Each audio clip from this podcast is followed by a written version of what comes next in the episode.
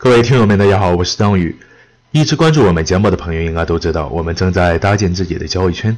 这个圈子呢，都是在做交易的朋友，有些是已经达到稳定盈利，有些呢只是刚刚入市的新手。大家在一起交流探讨，统一平台去做交易。如果你感兴趣，欢迎你的加入。话不多说，下面进入我们的正题。随着我国的不断发展，不管是在政治、经济、军事等领域，都有了不小的进步，并且在国际上彻底站稳了脚跟。但不可否认的是，迄今为止，美国仍然是最强大的国家。当然，可能再过几十年，这种一霸独强的局面会因我国的崛起而改变。不过，至少现在，美国还是 Number One。有人会说，美国这么牛，无非是源于它有着强大的军事力量，有航空母舰。殊不知，有航母的不止它美国一家，印度也有，但就从来没有人认为印度是在全球数一数二的国家。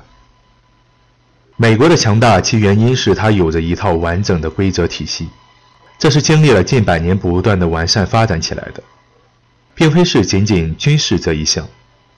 完善的法律制度和体制文化保障了效率的提高，对于知识产权的保护，美国也做得非常完美。美国的国际货币地位巩固了其经济方面的主导权，政治方面三权分立、相互制衡，避免了政府滥用职权等等一些方面，都是美国不断发展强大的原因。这之间缺了一种，美国可能就不是现在的国际地位。这就和我们做交易一样，有没有人经常感觉到自己对于行情的研判是正确的，并且这种正确率挺高的，但就是挣不到钱？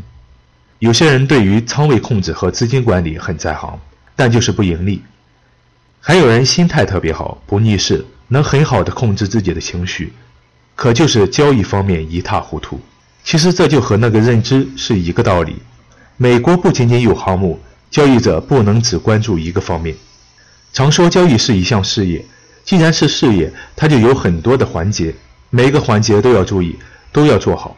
要有全局意识，才能做好这项事业。要有一套完整的交易策略、资金管理、风险控制、交易信号、进出场点位、盈利预期等都不能少。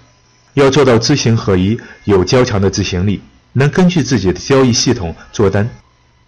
要有合格的心态，不恐惧、不贪婪，只抓属于自己的那部分利润。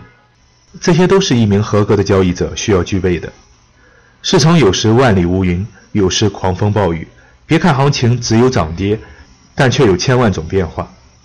想要在市场中得到，就要勇敢的面对它。那今天的节目就到这里，想了解更多，请关注微信公众号“宇哥说财经”。感谢大家的收听，下期节目再见。